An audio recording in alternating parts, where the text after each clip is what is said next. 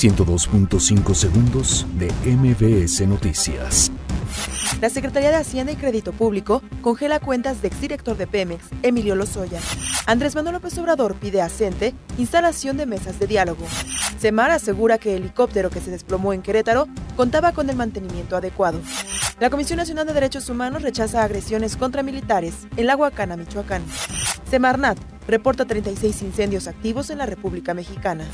Pues niega amparo a Mónica García contra aseguramiento del colegio Enrique Repsamen. El gobierno de la Ciudad de México envía invitación restringida a cuatro compañías para construcción de la línea 1 del cablebús. La Secretaría de Relaciones Exteriores presenta en Berlín Plan de Desarrollo Integral de Migración.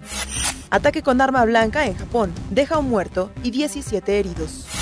UNAM realiza primer concurso nacional satélites enlatados. 102.5 segundos de MBS Noticias.